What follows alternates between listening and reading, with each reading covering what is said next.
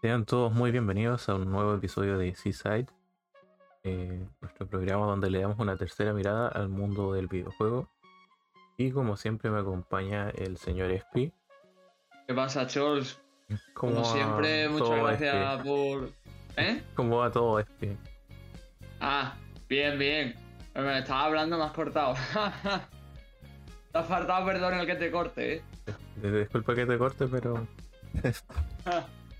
no, pero bien, bien. Muchas gracias por invitarme, como siempre. Y se agradece venir otra vez a hablar después de un tiempecillo, que hacía tiempo que no, que no grabamos nada. Así que nada, ellos, cuando tú quieras, nos cuentas un poco de qué va hoy el, programa. Pero y bueno, eh, viendo nuestra lista de temas pendientes, digamos que si nunca se acorta, se van agregando cosas, eh, estuvimos revisando y encontramos que, eh, sobre todo en esta época que estamos, es una buena idea hablar un poco de cómo se adaptan los videojuegos a otros medios. Hemos tenido eh, muchos anuncios durante los últimos dos años, diría yo, de eh, series de videojuegos que se van a adaptar a distintas plataformas, sobre todo, eh, digamos, series de televisión, ¿no es cierto? Se viene la serie de Fallout. Y como me gusta Fallout, solo me acuerdo de esa. También está la peli de Sony, acuérdate. Ah, sí, bueno, las dos pelis. Y la de The Last of Us. Ahí está la, la otra que me acordaba. Era una serie, ¿no? en una serie y creo que una de Horizon. Mm. Así que nada, como siempre antes de ir de lleno al grueso de la conversación, vamos con una pequeña pausa musical y ya regresamos.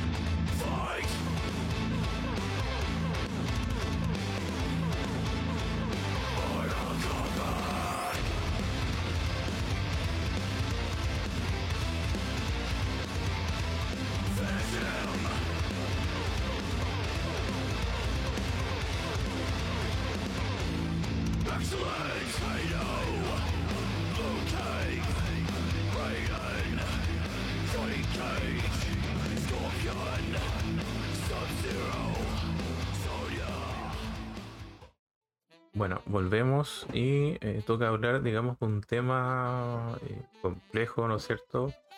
Digamos, a nivel histórico, porque todos sabemos que las adaptaciones de videojuegos eh, a otros medios, sobre todo, digamos, el cine o, las series de televisión, han sido bastante precarias, mm. defectuosas hasta ridículas.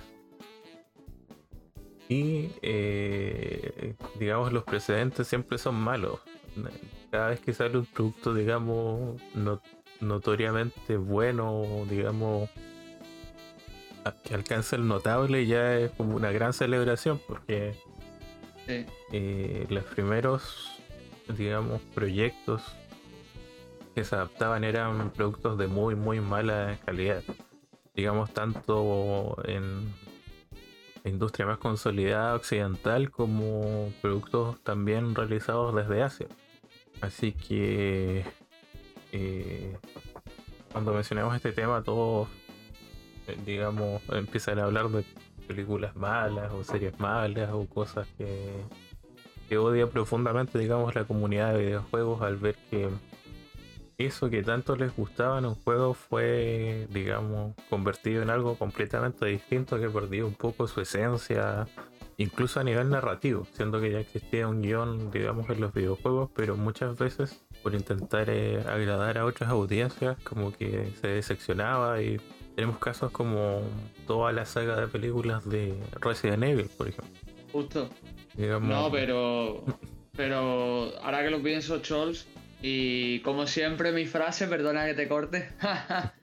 Pero sí, me estoy acordando también de la película de Hitman, no sé si la viste, que fue bastante mala. La... Bueno, yo en esa época apenas jugaba a Doom, pero la película de Doom que salió de Rock y todo, que también es muy, es muy recordada por ser muy mala. Y no sé, tío, pero es que al final, el... introduciendo también un poco al tema y no metiéndonos simplemente en ejemplos, es que es complicado, porque tú no puedes adaptar las mismas sensaciones ni las mismas sensibilidades que te da un videojuego, no las puedes adaptar a un medio audiovisual en el que no hay interacción. ¿Sabes te quiero decir? O sea, ¿cómo lo haces para que salga la vaina bien? ¿Sabes? O sea, mmm, es que el único ejemplo que se me ocurre así que ha salido, que es reciente, que es el Arcane, es un magnífico ejemplo por el hecho de que que el LOL si bien es cierto que tiene su parte mecánica, su parte de lore, de trasfondo es muy interesante y la serie lo que ha hecho es más explotar eso. Entonces, como explotas eso y audiovisualmente está interesante y demás, ha funcionado bien. Pero después lo piensas y dices, ¿cómo trasladas, por ejemplo, la experiencia de, yo qué sé, Gears of War a una película taquillera sin que no caiga en los mismos tropos, en los mismos elementos, en las mismas fórmulas que hemos visto ya en cientos de películas, ¿sabes? En donde solo vas a ir principalmente por el universo o por los personajes que ya conoces. Y ni siquiera porque a saber cómo, cómo te los tragas, ¿no? No sé qué opinas tú. Sí, exactamente el problema, bueno, de toda adaptación en realidad es eso, que estamos trabajando con medios distintos y cada medio tiene sus formas de funcionar, sus, claves, digamos, su, manera de llegar al consumidor y eh, hay que aprovechar eso. Y en ese proceso, digamos, se tienden a perder muchas cosas. Como tú dices, lo más importante en un videojuego, le pese a quien le pese, la interactividad. Entonces, eh, por lo mismo, digamos, es complicado adaptar. Eh, por ejemplo, una película, en una serie te da mucha más soltura en cuanto a tiempo, pero las películas son productos muy comprimidos digamos, ahora vemos cosas que, los largometrajes que pueden durar 3 horas, pero generalmente su duración promedio son 75 a 90 minutos. Y a veces se adaptan juegos que duran 20 horas, 15, 18. Y donde gran parte de lo que se cuenta somos nosotros, eh, digamos, jugando y avanzando por el mundo, aunque incluyan, por ejemplo, escenas cinemáticas. Entonces, eh, mucho de lo que uno absorbe de, a nivel, digamos, ludo narrativo, eh, se pierde completamente en ese proceso y se tiende a quedar como con las bases más principales del argumento y después se cambian cosas, se agregan cosas y, ahí es cuando ocurran, digamos, eh, los problemas. Y obviamente igual adaptaciones a videojuegos existen a otros medios como cómics, ¿no es cierto? En el caso de Sonic, eh, novelas, como Bioshock, ¿no es cierto? Yo me acuerdo que una vez estaba leyendo la novela, al final no la terminé. O la Assassin's Creed. Pero Assassin's Creed que tiene varias novelas, Warcraft, eh, que tiene muchas novelas también. Y también a cosas más jugables como juegos de mesa. Como el, gran caso de The Binding of Isaac. Y ahí hay que entender eh, o se lanza la pregunta de qué es, eh, digamos, lo que representa realmente un videojuego. No hablo del videojuego como tal, sino por ejemplo, qué es lo que representa a Sonic, qué es lo que representa a Bloodborne, qué es lo que tenemos que tomar de ahí y, digamos, transformarlo en otra cosa, en otro medio distinto. Y muchas veces esa pregunta se responde mal y otras veces de manera mucho más acertada. Y digamos, es un, una tarea bastante eh, compleja también. No es como que uno pueda decir, no, si Sonic es esto hay que eh, ser muy minucioso en ese en esa transformación. No sé qué opinas tú, este.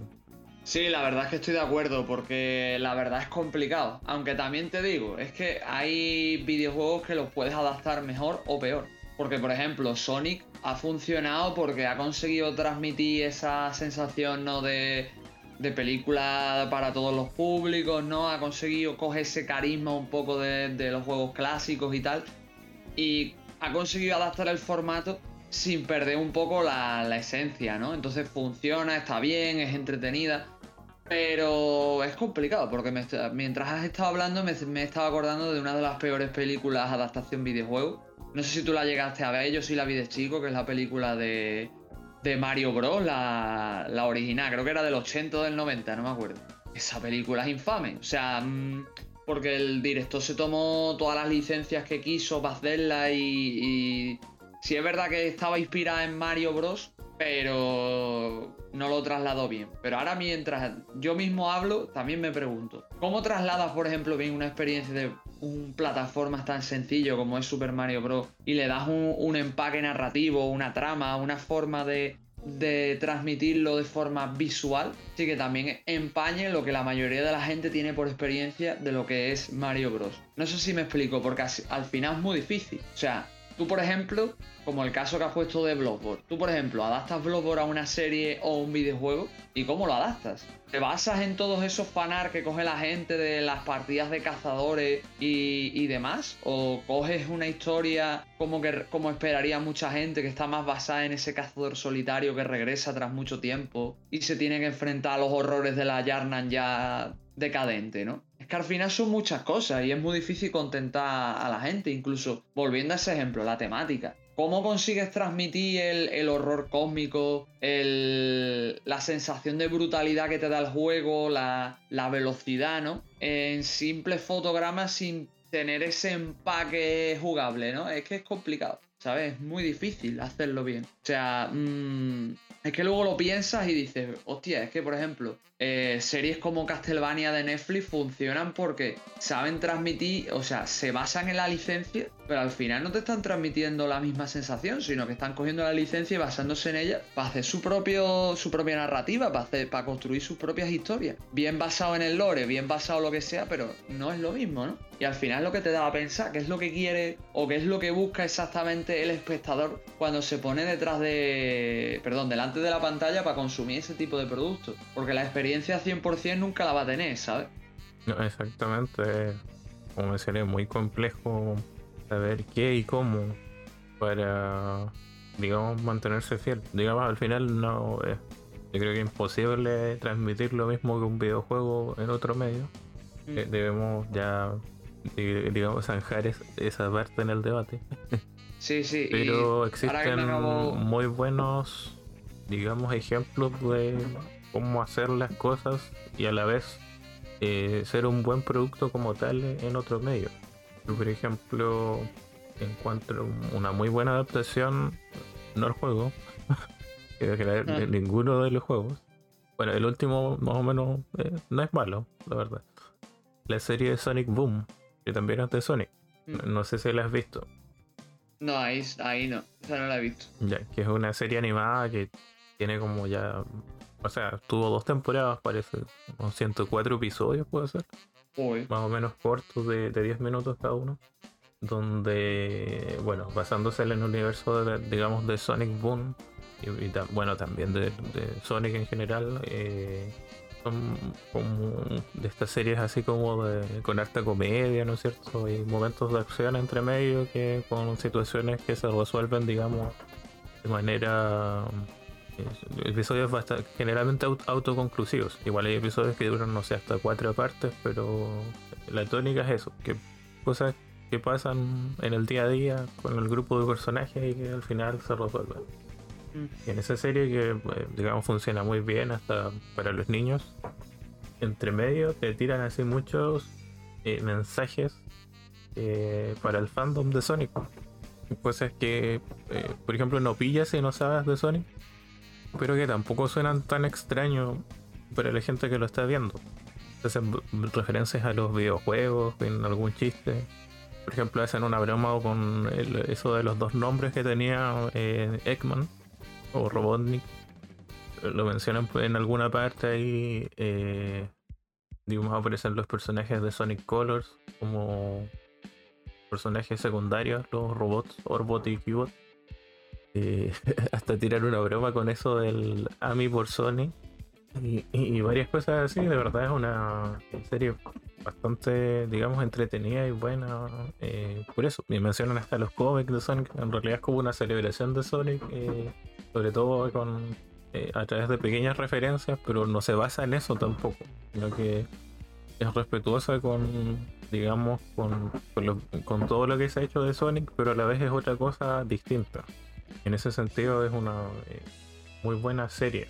Digamos, a eso quizás le falta un poco más a las adaptaciones, de hacer como pequeñas, eh, digamos, líneas a los más fanáticos, para entender que, ah, ellos entienden como de, lo que están hablando y no como construir algo nuevo y, y dar referencias tan escasas. Bueno, de la misma película de Sonic también, cuando metes los anillos, pone esas escenas como en pixelar, ya como que lo, intentan, pero anteriormente las películas no hacían ni eso como, no sé, Príncipe de Persia o un chart. Oh, es que también era otro rollo, porque si te das cuenta, siempre se ha intentado mucho adaptar el, el medio con películas, por así decirlo, más adultas, ¿no? Porque si lo piensas, en lo, exceptuando Mario y Sonic, que sí han tenido referencias más claras, no recuerdo así quitando el anime, ¿no? Y también ah, podemos entrar en ello dentro de un rato. Y es que quitando el anime, Mm, realmente a Occidente que nos ha llegado, tío. La película de Max Payne, que por ejemplo es un personaje basado en técnicamente un juego más 18. La película de Hitman, la película de Resident Evil, la película de Doom. Y así se te pueden venir a la cabeza un montón más, ¿sabes? Y al final son películas que estaban orientadas a un público adulto, ¿sabes? Bueno, ¿sabes lo que me.? O sea, adulto entre comillas, porque al final eh, la gente se pasaba un poco por el forro de, las narices lo que es la, el Peggy, ¿no? Pero en definitiva es eso, entonces mm, yo creo que, que ahora es cuando se está empezando a entender o cuando el medio audiovisual está empezando a comprender cómo funciona el hacer una adaptación, que no es simplemente voy a hacer una película para contentar al fan, le meto los cuatro eh, productos necesarios y, ya está, ¿sabes? Y lo que iba a decir antes de, antes de que hablara, Chols, que lo he estado pensando y si te fijas, son más interesantes. No solo los últimos ejemplos que hemos mencionado que, han, salido ahora a la palestra y que son recientes, sino es interesante ver cómo el, cuando el cine o las series y demás cogen inspiración en los videojuegos, pero no se basan totalmente en ellos, cómo funcionan mejor. Por ejemplo, hay una película muy famosa que ahora mismo no me acuerdo cómo se llama, me vais a perdonar, pero eh, iba de un señor, es una la típica película de acción que hemos visto miles de veces. Pero lo interesante es que la película está eh, orientada, está creada como si fuera un FPS. O sea, tú eh, siempre ves en primera persona las acciones del protagonista. O sea, y lo ves coger los objetos, eh, moverse, incluso disparar como si él, fuera un protagonista de un FPS. Y tú dices, hostia, qué chulo, ¿sabes? No es que la peli sea la gran poronga, pero oye, es un buen ejemplo basado en, un videojuego, ¿no? Mismamente en el público infantil tenemos la, la duología de Romper Ralph, ¿no? Que son películas que no son de videojuegos per se, o sea, no es un videojuego per se, pero eh, basan mucho de las referencias culturales, muchas de las cosas que, planean en un videojuego. Y hay referencias a videojuegos. Y están bien estructuradas, están bien escritas y, son, son plausibles dentro de la obra y no, y no desentonan. ¿Sabes? Entonces, mm, te da que pensar eso de que ellos cuando más que intentar coger y adaptar algo para sacar dinero, le pones de verdad alma, o sabes coger y basarte bien en los videojuegos para hacer elementos interesantes, te pueden quedar cosas muy chulas. No, sin duda. Hemos notado como, digamos, las generaciones más nuevas de directores y productores, se nota que ellos sí jugaron, digamos, videojuegos y, los entienden mejor. Eh, por ejemplo, las personas que hacían estas adaptaciones, digamos, en los 90. Eh, era, se notaba mucho más que la idea era aprovechar la licencia, así que, digamos, eh, entender eh, de dónde venía el producto. Lo tiene con casos como Mortal Kombat, que, digamos, la primera película no es mala, pero la segunda es horrible. Lo mismo la serie de animación que me acuerdo que sí daban aquí de Mortal Kombat. Igual era bien mala, la verdad. Y eh, con casos más atrás, como la serie de animación de, de Zelda, de, Legend of Zelda, no sé si la has visto. No la he visto, pero sé cuál es. Es horrenda, yo una vez la, he visto poco. la descargué y la me puse a ver y me reí. Solamente.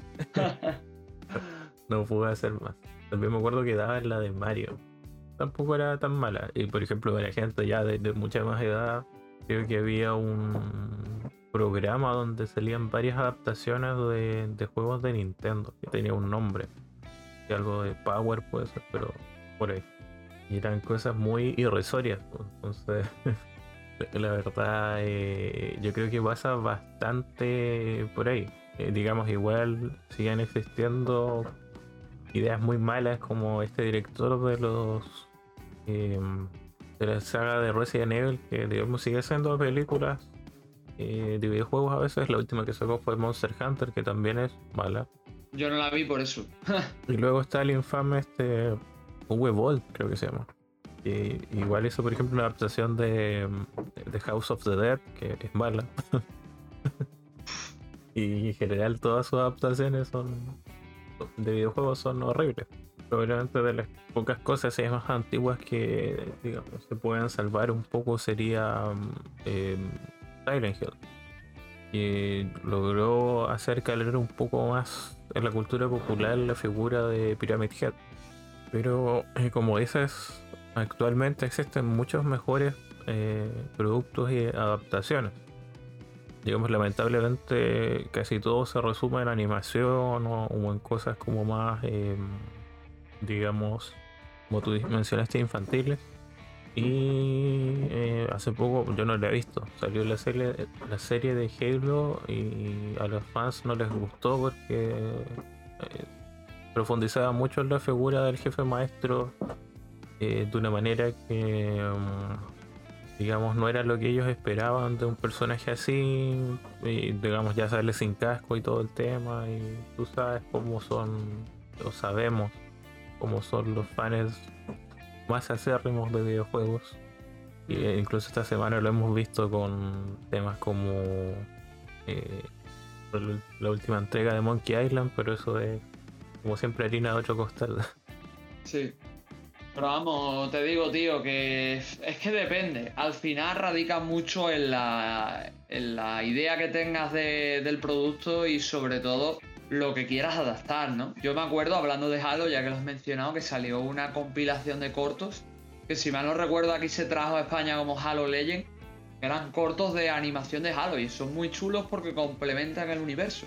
Pero no te sustituyen el juego original y son un producto, una, un aditivo excelente, ¿no? Pero yo qué sé, tío, es que al final hacer una película tal cual para intentar eh, transmitir las sensaciones no te va a salir bien, siempre, porque no todo está preparado para que tú lo puedas adaptar tal cual, ¿no? Es como cuando salió el Detective Pikachu, no sé si te acuerdas.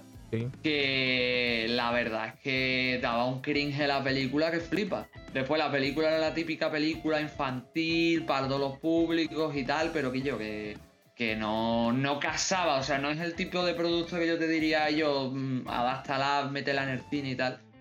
Porque más allá de la marca, no sé qué más vas a vender, porque la película en todos los aspectos era bastante mediocre y lo único que era interesante era el, el Ryan Reynolds, si mal no me equivoco que era este hombre, que hacía de, de la voz de Detective Pikachu, y luego el, el esto, y luego el que la marca Pokémon en sí. Porque si ves lo que son los Pokémon por CGI, daban auténtico cringe.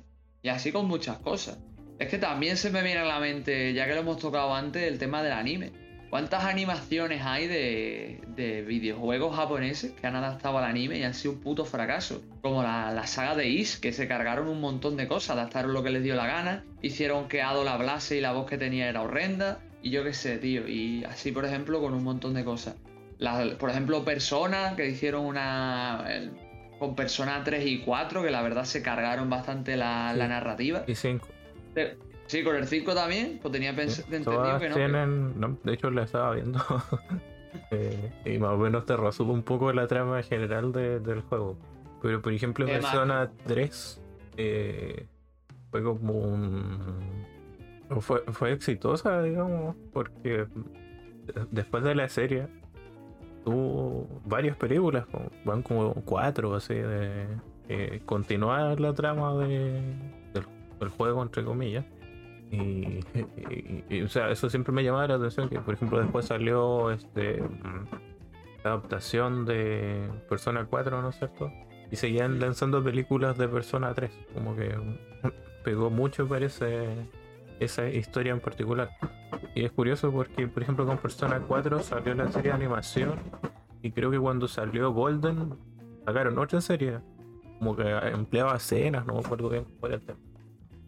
Pero vamos, tío, ya te digo, que en tónica general se me vienen pocos ejemplos a la cabeza. Coño, Danganronpa, por ejemplo, también tuvo serie de animaciones y fue bastante regulera. Mm, ¿qué Yo, más? yo sí acuerdo- conocí Ah. Danganronpa. la serie de Artelag, que fue malísima, tío. Me acuerdo. eh, Hay ovas puedo de Tales of Fantasia que no he visto. bueno, y, el- y las de Sinfonia, ¿no? Que también tuvo anime y todo. Ya, esas creo que no eran tan buenas. Además que creo que nunca Claro. terminaron de adaptar la historia. Como adaptaron como la- el primer tercio del juego, una cosa así. Mm. Eh, al final es complicado, ¿eh?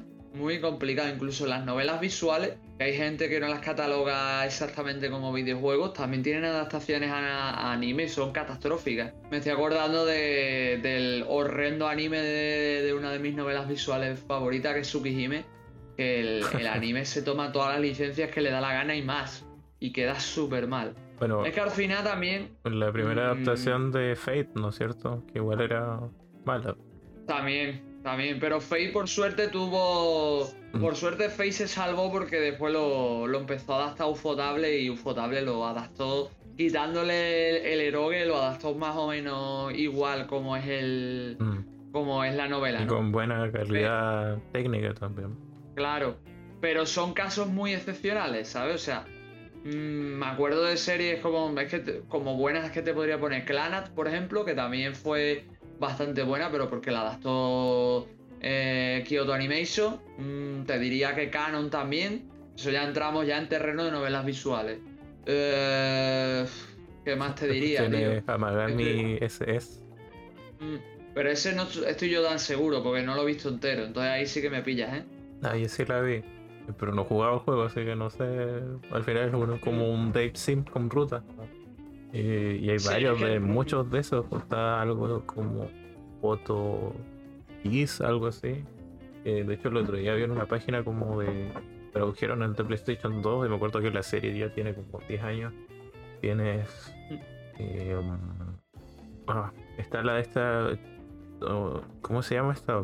De este juego que hizo Kojima igual. De Konami. ¿Cuál? ¿Police Now? No, ¿O Snatcher? No, no, no, no. De como novela, vi- o sea, como de Dave Sim también. Digamos la serie, una de las series más clásicas. Eh, es que no me acuerdo la primera palabra, pero es como Memorial. Ah, el Tokimeki, ¿no? Memorial. Sí, Tokimeki Memorial. También tiene una adaptación anime. Jamás la vi, ¿eh? Después tiene derivados, como el anime de punto hack, dot hack, que es una Pero es que historia Hack- original. Pero es que Hack yo lo metería en otro saco, tío, porque Hack es como más... Eh, Transmedia. transmedia. Sí. Exactamente. Porque realmente Hack tienen los animes, tienen los videojuegos y se complementan entre sí. Y Es más, tiene el- novelas, tiene de todo. Claro. Vamos, me estoy acordando del famoso Haku, que a, a lo mejor entre nuestros escucha, eh, nuestros oyentes no es tan conocido, pero Haku eh, tuvo su anime que es Hatsins y Hatsin es el prólogo de Haku.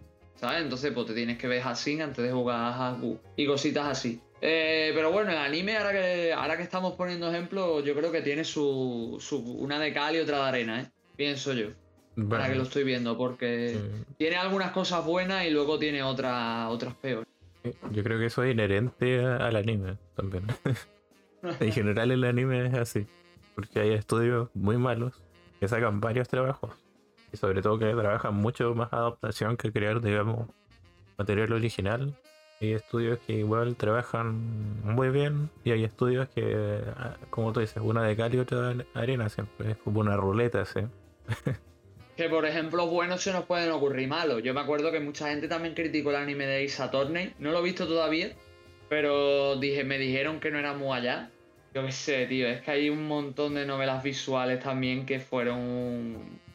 Que no salieron especialmente bien, ¿sabes? En la. En anime, por ejemplo. Me estoy acordando de Umineko, por ejemplo. Me estoy acordando de. Yo qué sé. Es que ya nos vamos al terreno, al terreno erogue, como por ejemplo fue Bible Black. Me estoy acordando de. de esta, ¿cómo se llama? De Euphoria, que también fueron adaptaciones horrendas. Mm, yo qué sé, he mencionado Tsukihime antes previamente.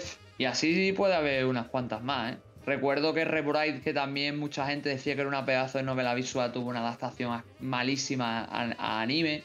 Y yo qué sé. Bueno, como anime positivo, ahora que me estoy acordando, lo quería mencionar antes de, de pasar de tema, el de, el de Atelier. a- mm, el último que salió de, de Atelier, que fue el de Skylogi. Que ese di- dicen que el anime está bien.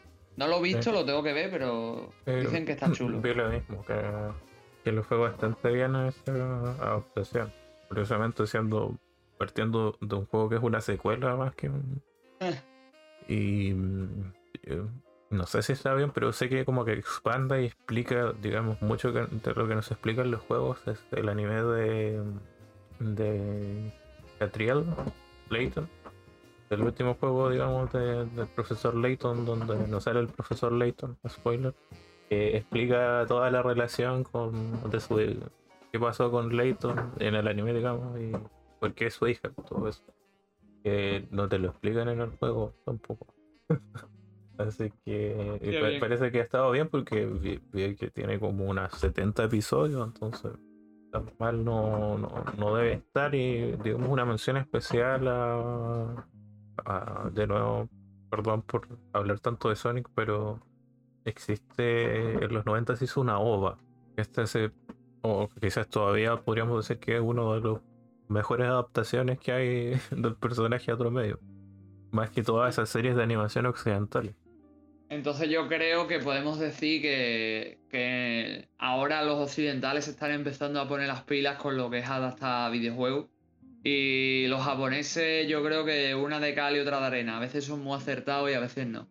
Pero bueno, ya que has tocado el tema de Sonic, eh, me estoy acordando, ya que hemos hablado de anime, queda tocar el último melón de las adaptaciones, que es a la inversa, cuando adaptamos animes y películas a videojuegos, tío. Eso no lo hemos tocado, ¿eh? Ah, ahí tienes. Uf. Pero uno diría que son más los eh, películas basadas en videojuegos malas que videojuegos basados en, en películas, pero son más los videojuegos.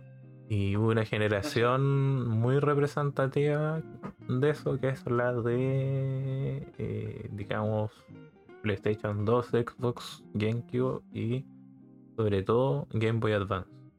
De- Y ahí también te puedo decir que una de cal y otra de arena, ¿eh? Pero bueno, tú sigue. Sí, no, es que debe ser. eh, tengo como recuerdos de Vietnam.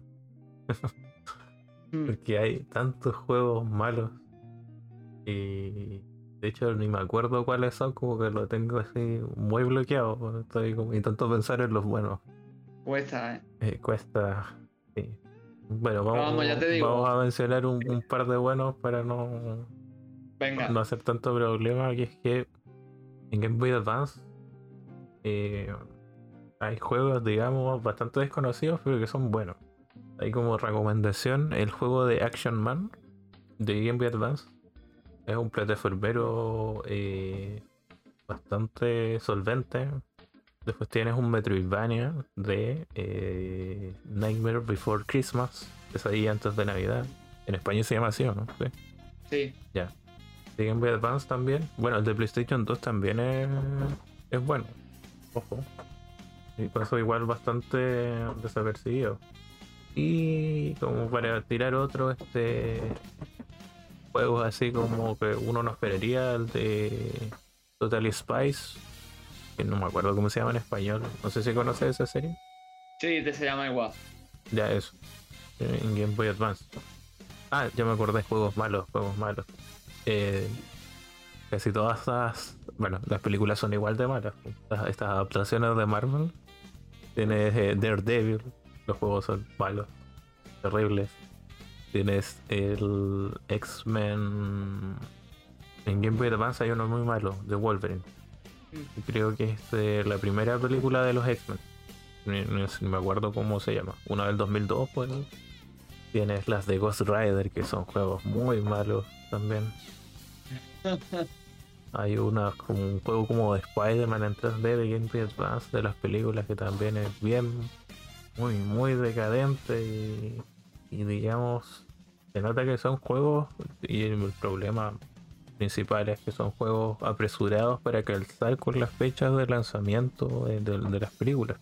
Y sobre todo para sacar beneficios, ¿sabes? Claro, es la única intención al final de, de nuevo, el tema de las licencias. digamos, por último, en los 90 existía un cierto nivel de, de esencia con, con, la calidad de los productos y tienes todos esos juegos de, por ejemplo, Capcom y Virgin y, Konami que adaptaba muy bien, eh, digamos, productos en juegos bastante solventes. Hace poco, por ejemplo, estuve jugando una serie que no he visto. Eh, que se llama. Era algo unas back. era una serie de animación bien. A ver. Era The Wild Cowboys. ¿no? The Wild Cowboys. O cowboy de, de, vaca. No como cowboy de vaquero. Es como un juego de palabras, obviamente. Sí. Eh, y está aquí. Wild West Cowboys of Muesa que es un arcade como básicamente como un Substance Riders basado en la serie y es bastante Mm. divertido incluso tienes eh, niveles shmup y después tienes no sé todo lo de las tortugas ninjas que no está de moda con el último juego y eh, pero hablando de, de, antaño digamos el juego de los Simpsons tienes el, el Aladdin por ejemplo el Goofy Troop de Super Nintendo y cosas así y, y, y sí, está yendo tú ya muy para atrás, ¿eh? Pues, pero estoy haciendo como esa balanza entre que antes había mucha decencia como para hacer juegos de licencia. O sea, igual había juegos de licencias malos en los 90. Pero cuando ya estamos en esta época que mencioné, ya en los 2000 y algo, la mayoría son juegos muy decadentes. Así que Claro, puedes aportar tú ahí de, de eso. Claro. Yo antes de empezar con mi selección, sí voy a decir una cosa, que es que tú piensas que era otra época, porque justo pilló eh, la Game Boy, la Game Boy Advance, la GameCube, la Play 2 con un nuevo relevo genera- generacional. Que tú piensas que, no sé tú, pero yo cuando, cuando yo tenía la Play 2, la Play 1, la Game Boy Advance, los mis primeros años con la DS, yo era un niño que tenía entre 5 y 11 o 12 años, como mucho. Es que yo he sido, o sea, tú piensas que que todos esos juegos películas, todos esos juegos películas de animación, todos esos juegos eran targets para los, niños del momento, ¿sabes? Porque un niño se le va a hacer más reconocible, a lo mejor, yo qué sé, eh, jugarte, yo qué sé, me lo voy a inventar, un juego de Barrio Sésamo, que jugarte a lo mejor tan fácilmente un Rayman. El Rayman también se ha vendido bien, por ejemplo, pero es un caso para que se me entienda, ¿no?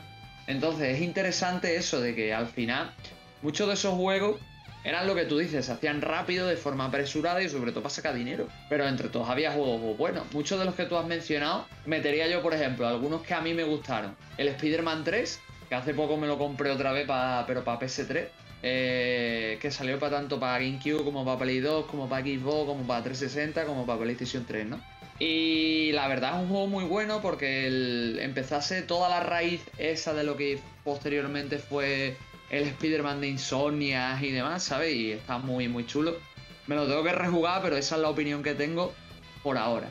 ¿Qué más te pondría? El juego de los increíbles de PlayStation 2, que la verdad está muy chulo. Eh, la verdad, mm, yo te diría que es un beaten up bastante apañaete con plataformas. Y no lo recuerdo muy difícil tampoco, ¿sabes? Ni muy complicado. Aparte que tenía, tenía partes de runner y tenía partes de sigilo, porque tú sabes, el tema de que cada personaje tenía sus poderes y tal. ¿Qué más juegos así me estoy acordando? Uf, el. Este no lo menciona mucha gente, pero lo voy a mencionar yo, que es el juego de Harry Potter. No los de Game Boy Advance, que fueron una pedazo de mierda, ni los de Play 1, sino los de Game Boy Color. Harry Potter sacó dos juegos para Game Boy Color, eh, que eran el prisionero, perdón, el prisionero, la piedra filosofal y el- la cámara secreta, que eran así RPG de turnos. La verdad eran bastante sencillotes y el segundo tenía un problema de un poco, estaba un poco de- desequilibrado, pero en tónica general eran muy buenos juegos, ¿sabes? Y yo los lo recomiendo. En su época tampoco que fueran la gran poronga, pero yo creo que ninguno de estos juegos lo son. No creo que sea su intención, pero oye, para echar el rato, si os llama la atención, está, está bien. Otro que me gustó de Harry Potter, creo que ese salió para Game Boy Advance, que la gente creo que no lo menciona mucho, que es el del Cáliz de Fuego, que también me gustó mucho en su época. Que era un juego más de exploración y matando bichos con hechizos y demás. Está entretenido, ¿sabes? Mm, y ya lo que tú comentas, Chols, es que yo qué sé, es difícil no irse atrás, porque antes, atrás había otra filosofía, ¿sabes? Como que atrás el no se intentaba tanto el vender, sino aprovechar la licencia y de paso darle al público mm, un producto acorde, ¿no? Coño, tenemos un montón de juegos de arcade de cascos, ¿no? Los de los romances de los tres reinos, el del Capitán América, el de Punisher, mm, que eran licencias basadas en cómics, ¿no? Y en relatos. ¿Qué más? La, el de Alien vs Predator, que también eh, yo creo que por esa época ya se estaba empezando a leer algo de Alien. ¿Qué más? ¿Qué más? Así. Mm, me estoy acordando las adaptaciones que hicieron de Batman para la, la NES, que también tuvo y similares que no recuerdo que estuvieran malejas. Corrígeme si me equivoco, pero no lo recuerdo. ¿Qué más? Eh, el de mm, la serie animada que hay en Sega es un juego muy bueno. Mm, claro. ¿Y qué más? ¿Qué más? El... Es que me, me están viniendo otra vez ejemplos modernos, tío. ¿sabes? Eh, de viejos no me acuerdo de tantos porque no los viví tanto, ¿sabes? Pero sí es verdad que hubo, hubo cositas antiguamente. Me estoy acordando de los. No me acuerdo cómo se llamaban, tío. Los, gatos estos que eran ninjas y tenían una pizzería. Ninja Pizza ¿o no? O sea, muere. Claro. Algo así. Que según tengo entendido, el juego de NES es bastante bueno. No lo he jugado. Eh, ¿Qué más? Luego tiene eh, adaptaciones extrañas como la que le hicieron a Chacan en Genesis, que era un puto tío de un árbol que le acabaron haciendo un videojuego. Yo qué sé, no eran malejos títulos y funcionaban mejor. ¿Sabes? Eh, por cierto, una cosa que quería aclarar, que me acabo de acordar por lo que has dicho de las tortugas ninja. Me acuerdo que todo el mundo, muchísima gente le encantan las tortugas ninja de los 80, pero muchos de los chavales de mi edad crecimos con la adaptación del 2003, que no sé si tú lo has visto, que eran como más anime, más serio y tal. Y me acuerdo que sacaron eh, dos vídeos para GBA que, eran beaten up, que aunque no estaban muy completos porque eran bastante breves, se podían completar los dos juntos en un par de horas. Y aún así no te cogían ni siquiera la gran cantidad de la serie, te cogían como los dos primeros arcos argumentales. La verdad es que estaban chulos porque mm, cada personaje tenía su historia, su su arco, cada personaje se diferenciaba. Y me acordé mucho jugando hace poco al juego de las tortugas ninja que han sacado. Y, lo eché de menos ese juego, ¿sabes? Porque la verdad es que no estaba mal lejos. Y muy poca gente se acuerda de él y de la serie del 2003 también.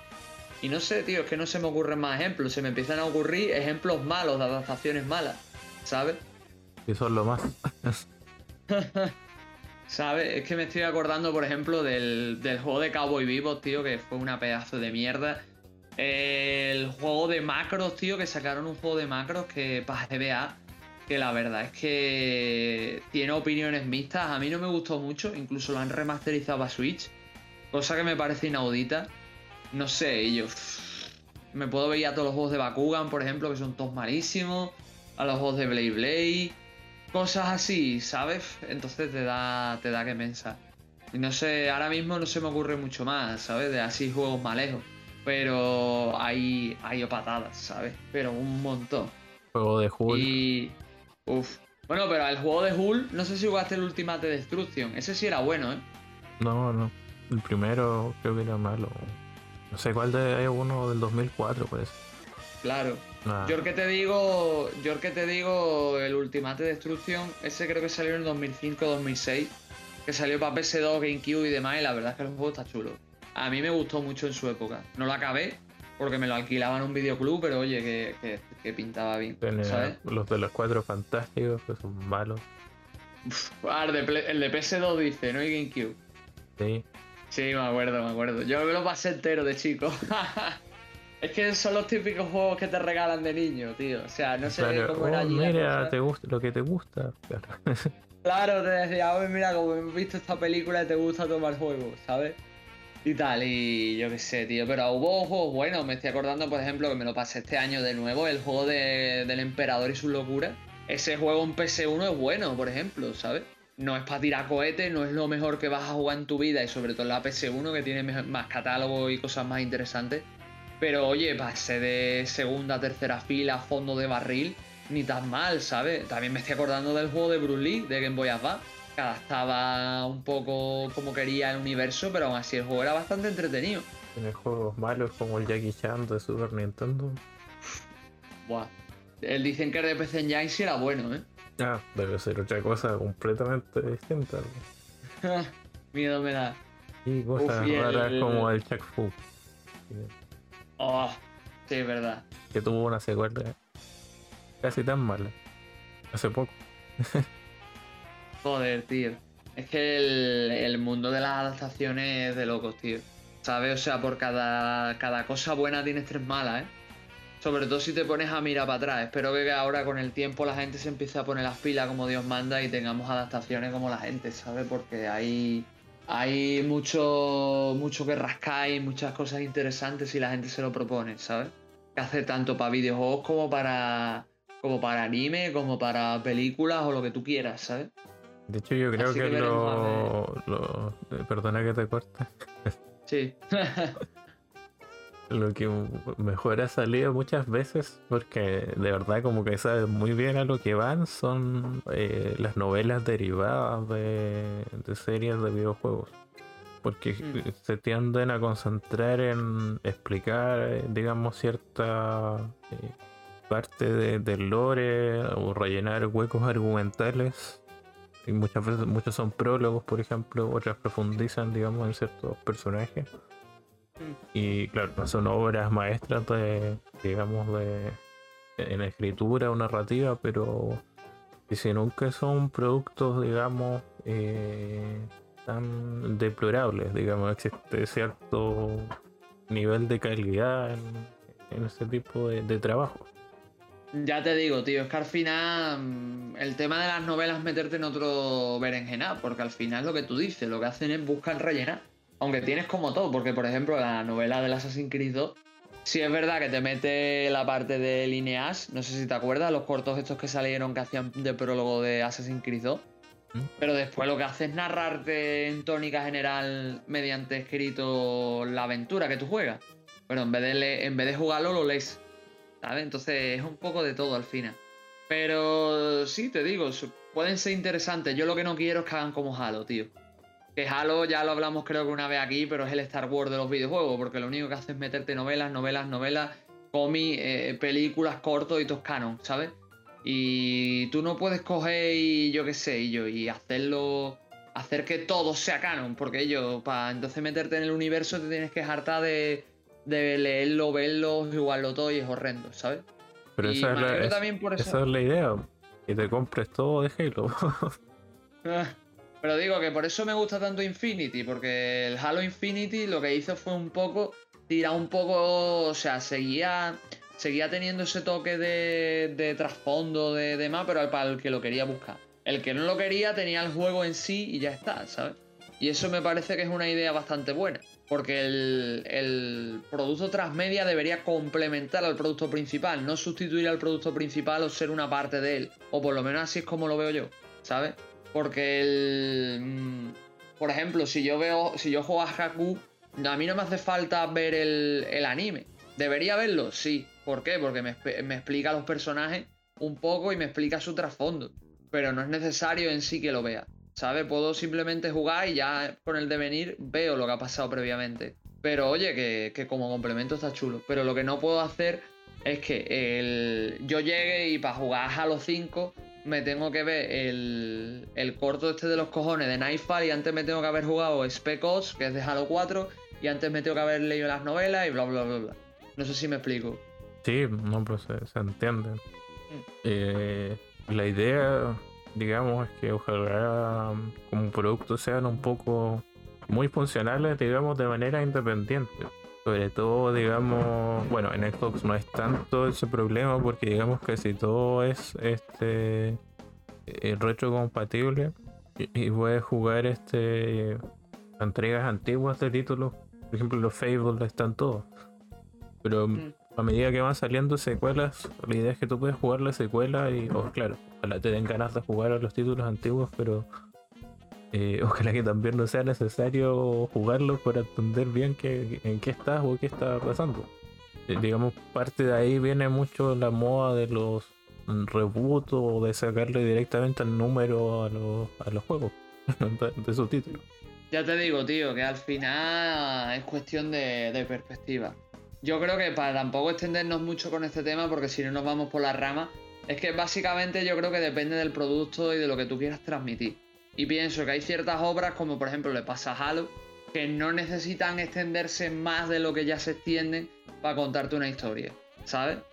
Lo puedo entender con ciertos juegos, con ciertas películas, con ciertos libros, pero ello, que no, eso no es extrapolable a todo. Y el sacar dinero no debería ser el único camino. Al igual que no debería ser el único camino para intentar eh, exprimir más lo que ya te va a dar una película. O em, porque básicamente es eso. O intentar que el resucitar un videojuego que no es tan conocido o a la gente no le gustó tanto con la serie de animación de turno o la película que ni siquiera es capaz de captar bien su esencia, ¿no? O por lo menos yo lo veo así. Sí, no sé. Al final es un poco lo que mencionábamos al principio. Eh, está bien querer adoptar, digamos, una licencia para. O sea, porque la licencia es potente, ¿no es cierto? Mm. Pero igual adaptarla bien, digamos, bien implica, o sea, entender, digamos, el producto original, pero también el trabajo que le metes a, la adaptación, porque que te tomes el tiempo necesario, no andar a hacer, no sé, vamos a adaptar esto y en un año está listo, o, en seis meses o tres meses, y buscar sacarlo rápido para no perder un poco la, la ola de influencia que tiene, digamos, el producto original. Claro, pero es que al final la desgracia es lo mismo que tú dices, tío, porque al final si no si la gente no fuera tan volátil con su opinión, si la gente no mm, estuviese más centrada en el mañana, que es lo que hablamos tantas veces, eh, los productos mm, culturales persistirían en nuestra memoria más tiempo y muchas empresas o muchas compañías se, podrían permitir dar darse la licencia de sacarte eh, los productos de estos transmedia o derivados un poco más tarde y mejor pulidos. Pero no es el caso, es más, al final te das cuenta que los productos transmedia o derivados de videojuegos o películas más interesantes son los productos o que bien no están ligados directamente o que aunque estén ligados salen en un momento que te permiten reavivar la franquicia de la manera adecuada sin tener, sin tener en cuenta tanto el, tiempo, ¿no? Como por ejemplo el famoso juego de Blade Runner, ¿no? Que salió bastantes años después y lo que hacía era un poco darte contexto del mundo y cosas así. El, propio juego que tú has mencionado de Pesadilla antes de Navidad y probablemente haya más, pero ahora mismo no caigo, pero que son algunos de los casos, ¿no? Yo creo que es elegir el momento, elegir el momento el lugar y eh, sobre todo eh, saber bien qué vas a adaptar, ¿no? O saber bien qué vas a mostrar y cómo hacerlo. Sí, me estaba acordando con lo que dijiste del Indiana Jones and the Fate of Atlantic, que se supone que iba a ser una película y al final un videojuego, que era como la cuarta película antes de que saliera la cuarta película, muchos años después. Mm. Pero al final eh, lo que mencionas, yo creo que ya estamos bastante claros con con cómo debería ser una adaptación en líneas generales, eh, digamos, en, todas las vertientes eh, posibles. Claro. o qué se espera de una adaptación. Yo solo digo que antes de cerrar, mm, si no, lo que se podría hacer y que me parece siempre muy interesante es hacer un basado en, ¿sabes? O eh, coger ideas de, la serie principal y, y explotarlas. Creo que ya lo he dicho antes, creo que suena repetitivo, pero oye, Mm, me parece una mejor forma de explotarlo, ¿no? Hacer una historia en vez de, monstruos, de Monster Hunter, de monstruos que atraviesan dimensiones paralelas, yo que sé, haz una serie de animación de los comienzos del sistema del gremio de cazadores, o yo que sé, mm, haz una historia de Bloodborne sobre mm, cómo era Yarnan en su inicio, o yo que sé, o Coño, es que está el ejemplo de Kotor, ¿no? De, Star Wars Kotor, que también es un ejemplo muy bueno. Y así se me vienen a la, mente un montón más. Y ya me voy a callar porque si no, nos extendemos aquí esta mañana. No, no me dio risa que mencionaste el Kotor y luego lo compré ayer en la Switch. ¿Cuál? ¿El 1 o el 2? Porque te recuerdo que el 2, el, 2 tiene un bug que no, no, puedes terminar. El 2 lo parchearon ayer. Ah, menos mal. Pero el 1, por si acaso. Yo lo tengo que jugar también. Así que... Bueno, pues yo creo que con esto vamos a la pausa musical, ¿no? Sí, eso mismo, por favor.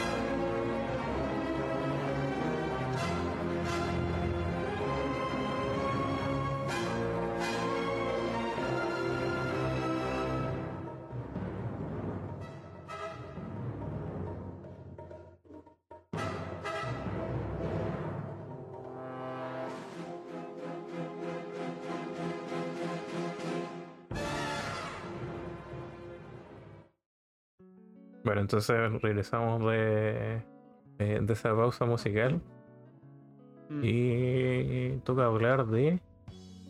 Aquí estamos jugando. Señor Espi, aquí he estado jugando. Usted que juega tan poco. pues que a qué he estado jugando, pues he jugado un montón de cosas este mes, ¿eh? al final con las tonterías. Eh, yo creo que me voy a ir a lo importante porque si no nos vamos a morir aquí con todo lo que he jugado. Eh, hace poco me pasé el... El este me saldrá. Me pasé el, el juego de las tortugas ninja, ya lo mencioné antes. Me sigue pareciendo. No sé, yo creo que tú también lo has jugado, Chols, así que por eso también quiero mencionarlo. Y es que el juego, la verdad, me ha gustado mucho, me ha parecido muy chulo. Mira que a mí la- las tortugas ninja de los, de los 80 no me, no me molan mucho, pero oye, y el beaten up últimamente también me estaba can- cansando un poco. Pero ya te digo que el juego está chulo, está entretenido, eh, funciona bien. No sé si a ti se te, te pasó, pero a mí se me borró la partida y todo. Y tuve la suerte de que jugando multijugador pude volver a donde estaba, ¿sabes? Yo qué sé, es un juego bastante, bastante entretenido. Dos horitas, una hora y media, dos horitas duras. La verdad, muy rejugable, con muchas posibilidades. Los soldados NPC me recuerdan a los de Metal Slug. No sé si a ti te pasará igual. Y la verdad, tío, muy, muy recomendable, tío. O sea, yo te diría que creo que es uno de los mejores beaten ups que he jugado en los últimos años, ¿eh? Te lo pondría al nivel de Street Rage 4 o, River City Girls. Sí, sí, River City Girls. Así que eh, no sé qué opinarás tú del Chols. Mm, o sea, me gustó el juego. De hecho, lo, lo jugué en stream. Lo terminé en stream solo. jugando con Splinter. Y, me gustó bastante. Por ejemplo, el pixel art es muy cuidado, tiene muchos detalles, eh, muchas animaciones por ahí perdidas en los fondos. Lo mismo que tú mencionas, por los, los enemigos tienen muchas personalidades, expresan mucho.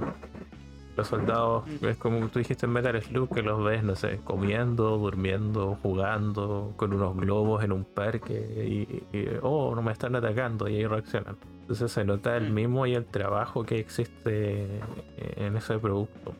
De verdad, y lo mismo con la música. Hay varias colaboraciones de youtubers en el... No sé si lo notaste. No. No, no, no, la verdad es que de- no lo noté porque estaba muy centrado en el, en el juego, pero oye, que sí. Que la verdad la banda sonora eh, Chistune también es muy chula. Y aquí tengo que hacer una, decir una cosa, porque la banda sonora es muy chula, especialmente las fases aéreas. Pero las fases aéreas para mí es lo peor del juego. ¿Sabes lo que te quiero decir? Sí, está muy acartonado. O sea, y de hecho el juego en sí es como que hay muchas fases que son homenajes a juegos y momentos jugables también a todos los juegos anteriores, digamos, de beaten up, de, o sea, no los de Game Boy Advance, lo siento, de esa época de, de los 90 y 80. Tienes este jefe que tienes que lanzarle cosas hacia la pantalla, ¿no es cierto? Que era pasaba en el arcade, ¿no es cierto? Y en el Battletoads también. Tienes este de andar surfeando, ¿no es cierto? Las fases así.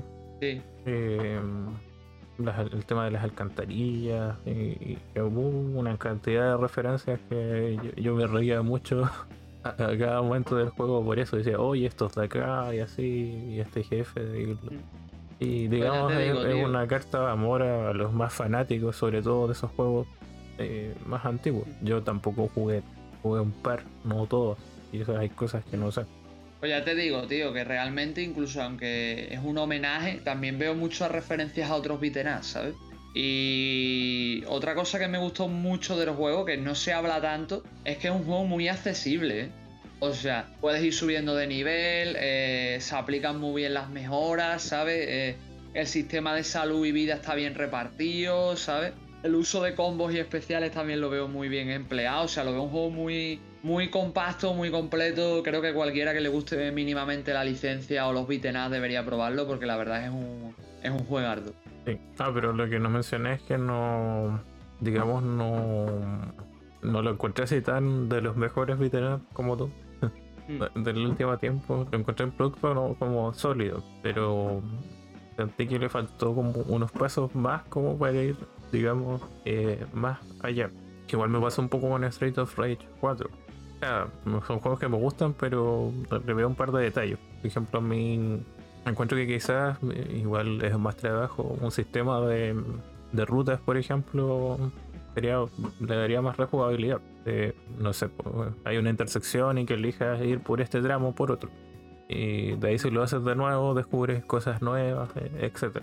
Pero pues, sí, es un juego que me gusta. De hecho, me tocó ver a alguien, no sé si tú o tú jugaste, y yo terminé de streamear, hice un raid a otro canal porque dije, oh, está este. Ni siquiera vi que estaba haciendo y estaba jugando el mismo juego, pero estaban jugando de a 6. Y eso sí que era una locura. Sí, yo he jugado. Yo llego a jugar 6 en el Tortugas Ninja también. Ya te digo, es que a mí me pasó, tío, que el... estaba haciendo unas gestiones y tuve que dejar una partida a la mitad. Y cuando volví me había el juego borrado los datos. Y digo, y yo me da una pereza tremenda ahora ponerme de la fase 1 otra vez. Así que me voy a meter en una partida de alguien que vayamos avanzado y me, y me pongo a jugar y tal. Y al final eh, empezamos jugando todos los espacios, que creo que son 6 o 7. Y, acabamos, al final acabé yo solo, porque se fue todo el mundo. Pero lo bueno es que me guardó los progresos. O sea, empecé de la fase 6 otra vez o cosas así. Y llegué hasta la 13, porque el juego tiene 16 fases. Y cuando lo cuando terminé iba por la fase que me había quedado justo. Y digo, hostia, de puta madre, ¿sabes? Y la verdad, muy chulo. Yo jugar a tanta gente no lo recomiendo. Yo recomiendo a este tipo de juegos jugar dos, tres, cuatro personas a lo sumo porque se hace muy caótico, ¿eh? Aunque sí es verdad que es mucho más fácil porque todo el mundo a lo mejor spameando los especiales, esquivando ataques y demás es una, es una locura, ¿eh? Pierdes un poco lo de las vidas por lo que vi. Como que...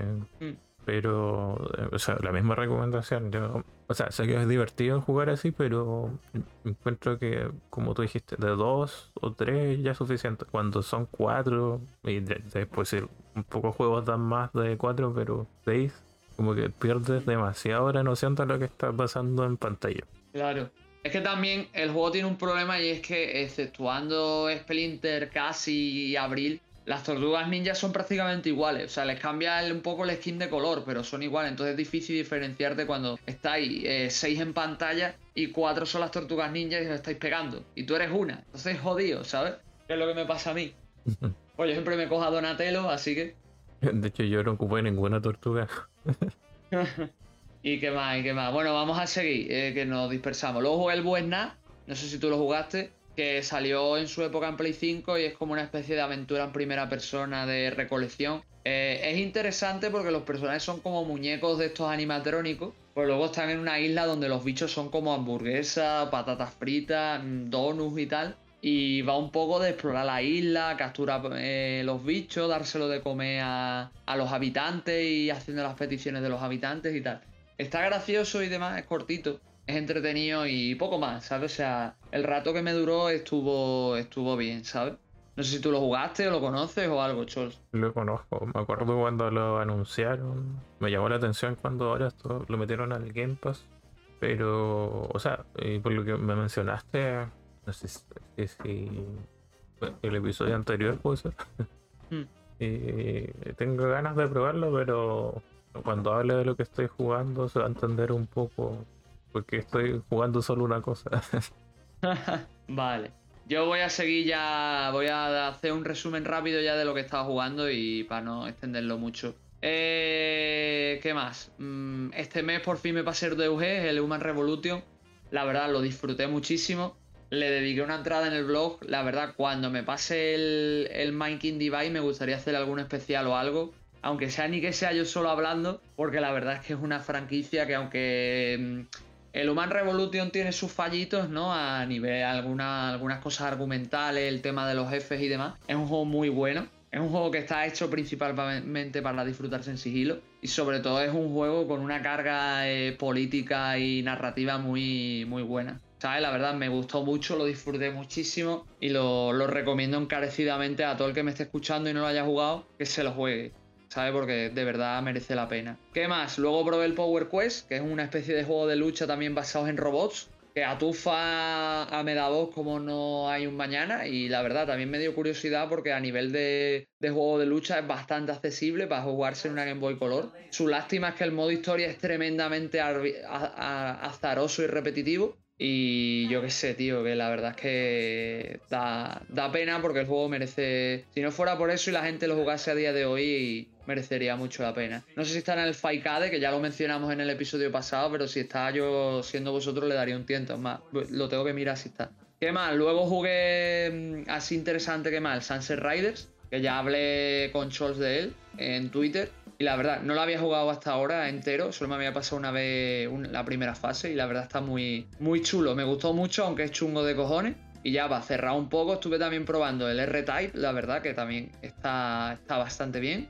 Eh, me terminé por fin el mundo misterioso, que la verdad eh, recomiendo más que juguéis el original. Probé el Snow Bros. también, por fin a pasármelo, porque nunca me lo había pasado. Y bueno, diría que ya para finalizar, y lo más interesante último que he jugado fue el i7, que también lo tenía pendientísimo. La verdad, un juego con mucho potencial. Tengo muchas ganas de ver que salen Dana y en Monster Notes, porque la verdad, eh, como RPG está fantástico.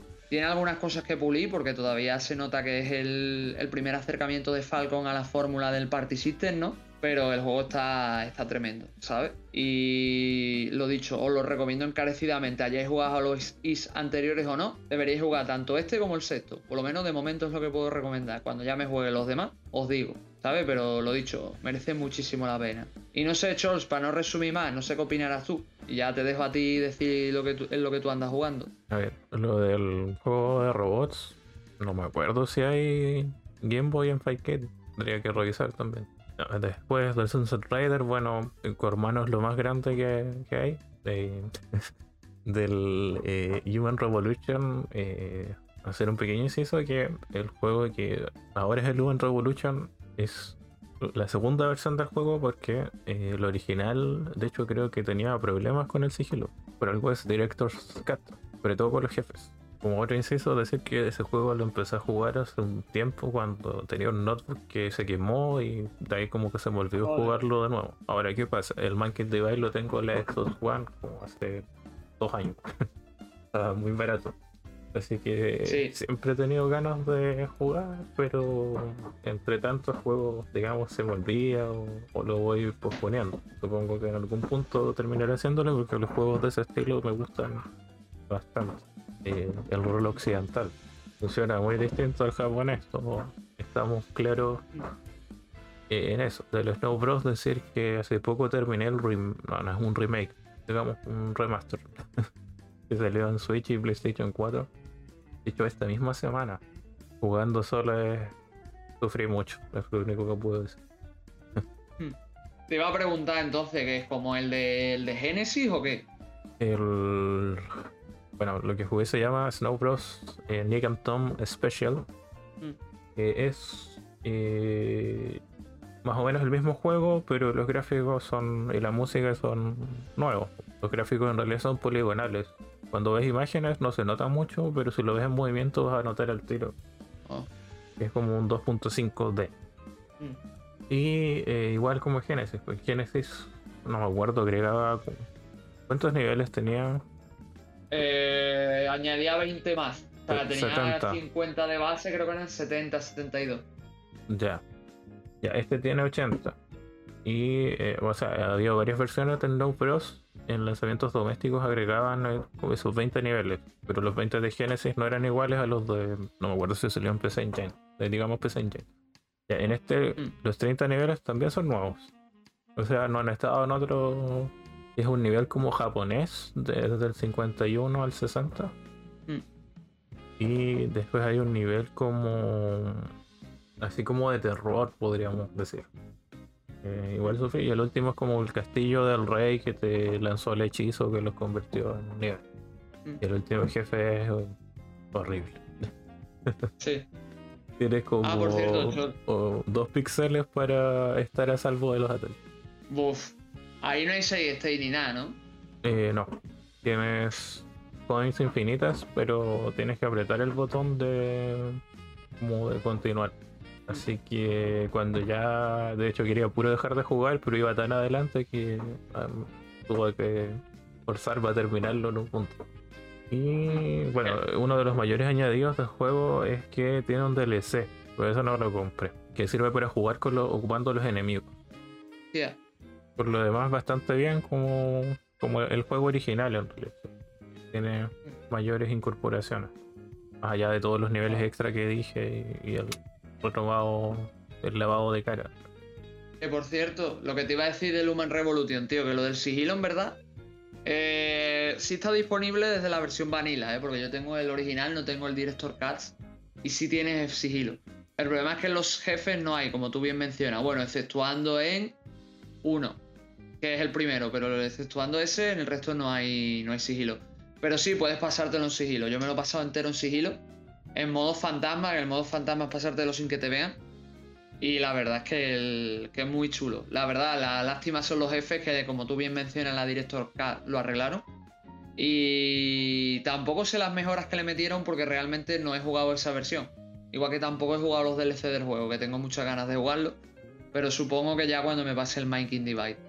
Pero vamos, ya te digo, el problema de RDUG es que aunque puedes jugar eh, a fuerza, o sea, a lo, bruto, realmente no es, no es lo recomendable, porque realmente el juego está pensado para tú pasártelo en sigilo. Para explorar bien la zona, observar, coger bien los atajos, eh, emplear bien las habilidades, eh, mm, cosas así, ¿sabes? Entonces, me, parece que, aunque se pueda jugar con fuerza, realmente no explotas el sistema como Dios manda, ¿sabes? Por lo menos yo lo veo así es una lástima que por eso los jefes se sientan tan de cartón piedra y tan metidos con calzador, porque al final, si el juego se orienta en todo lo demás a sigilo, o favorece el sigilo sobre todos los sistemas, porque si yo me hago un personaje orientado a sigilo, me tengo que pegar de hostias cara a cara con un tío, cuando el fuerte de mi personaje no es eso, ¿sabes? Espero que la director pues, lo, lo arreglarán como Dios manda, pero lo dicho es que como no lo he jugado, no lo sé. Sí, hay algo así recordado. ¿Y qué más? Ah, es verdad, eh, que, me que me olvidaba. También estuve jugando al. Estoy jugando ahora al Euden Chronicle Rising, que sé que lo jugaste tú, Chols. Sí. Eh, eh, la verdad es que no sé qué opinarás de él, ¿eh? pero de momento ni fu ni fa para mí, ¿eh? Está, está normal y, ya está. No sé qué opinarás tú. A mí me gustó mucho. De hecho, es como de lo, con lo que más me ha entretenido este año. Y yo, pues a mí, a ver, a nivel narrativo me parece que no está mal, pero que yo, ¿no te da un poco de coraje que todo el juego sea farmear, es que es la sensación que tengo, porque siempre te mandan a farmear cosas, tío. Farmeate el equipo, farmea esto para obtener la misión secundaria, Me gusta farmea los sellos. voy a dar una explicación eh, eh, y cuando hablo del juego un poco, que es que está como muy agotado de jugar eh, cosas tan complejas, digámoslo así, donde hay que pensar tanto y cuando me puse a jugar me di cuenta que no sé, podía avanzar por los escenarios matando todo y en parte era farpear. Y mm. se movía más o menos bien. Me, vino muy bien en, su momento, que no tenía ganas como de jugar casi nada y al final entré muy bien con el juego. De hecho hice todas las misiones. Eso te duró 15 horas, ¿no? Porque a mí ya llevo cuatro por ahí, se, ya pienso que se me va a acabar en breve. ¿eh? Eh, como en 12 creo que los puedes completar. 12 horas. Después hay una parte donde te bloquean como unas áreas y por temas de historia. Pero claro, llegarías como un poco débil quizás al último jefe si lo corres un poco. Pero es que yo además cada vez que como que no avanzaba la historia, era como cada vez que terminaba una parte de la historia empezaba a revisar todas las misiones secundarias, hacía todas las que podía y después seguía avanzando y todo el rato así. Y de hecho como a veces hacía cosas y no encontraba lo que buscaba bien porque me faltaba no sé qué cosa, cuando eh, después se me desbloqueaba una misión ya tenía las cosas, entonces ya la tenía lista. Así que por mi sistema de juego optimicé muy bien el tema de, las misiones. Hay algunos enfrentamientos súper difíciles. O sea, que tienes que jugar con más cabeza que al principio.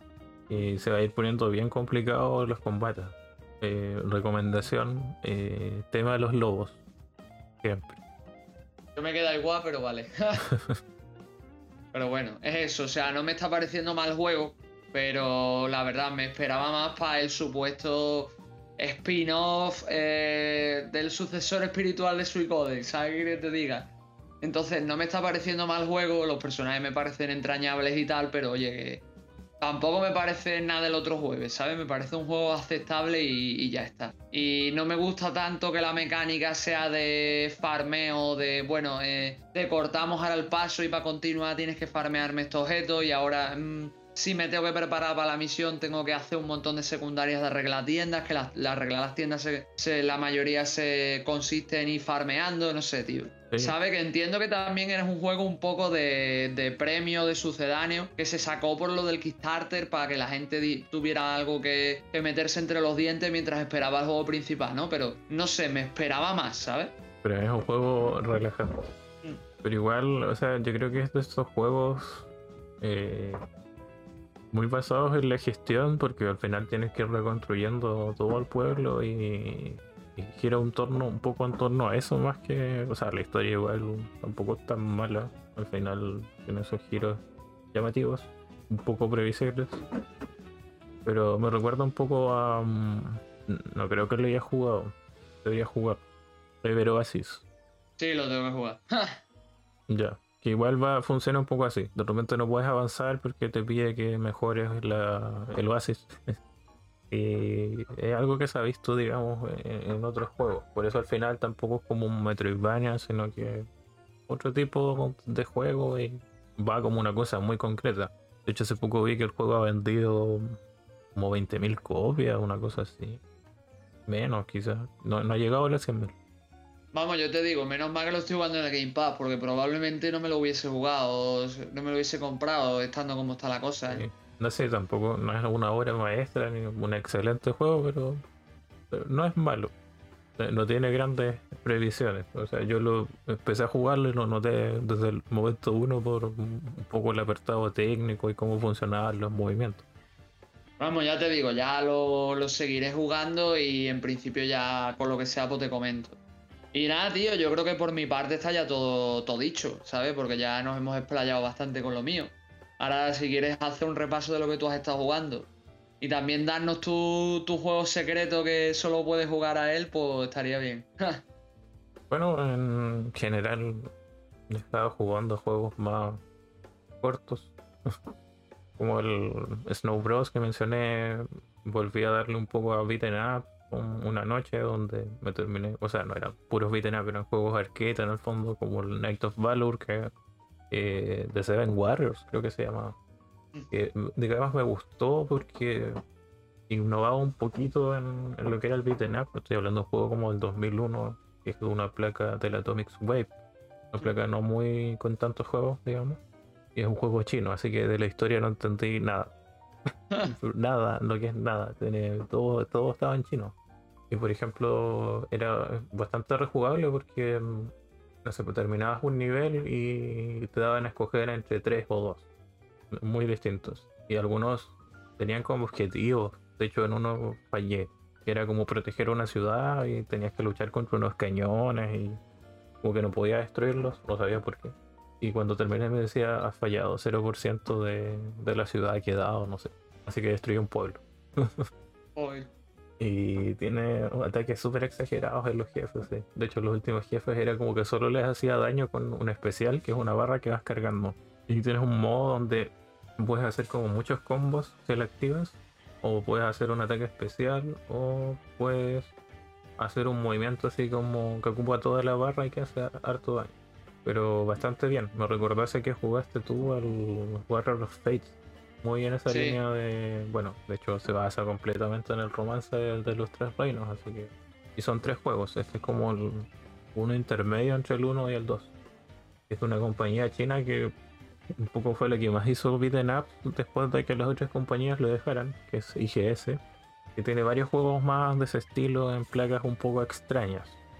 Pero nada mal, después jugué bueno este que es como el Sunset Rider, que es el Wild Cowboys eh, of Mu Mesa bastante bien, ¿eh? Muy, como dije, son Sun Riders, con unos ligeros cambios y mucho más animado y, y alocado. Es muy difícil, la verdad, pero viene bien para pasar el rato. Hubo una rareza como es el Pulirumpa. No sé si lo viste. Se lo tengo pendiente, se lo tengo pendiente.